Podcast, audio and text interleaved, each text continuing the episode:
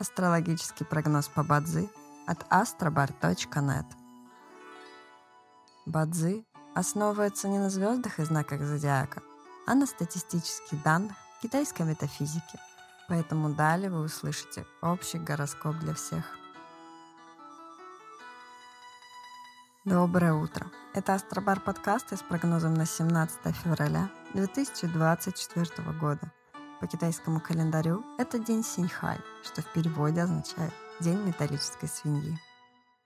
В этот день благоприятно ходить на свидание, начинать обучение, благодарить и хвалить окружающих. Однако сегодня не рекомендуется начинать лечение, посещать врачей, путешествовать, обращаться за кредитом к юристам, в суд или в полицию – в каждом дне есть благоприятные часы, часы поддержки и успеха. Сегодня это периоды с 3 ночи до 5 утра и с 11 до 13 часов. Также есть разрушительные часы, в которые не стоит начинать важные дела. Сегодня это период с 9 до 11 часов утра.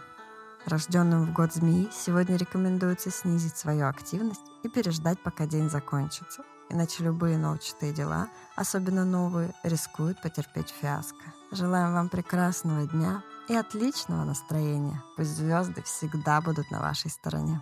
С вами был астрологический прогноз по Бадзи от astrobar.net.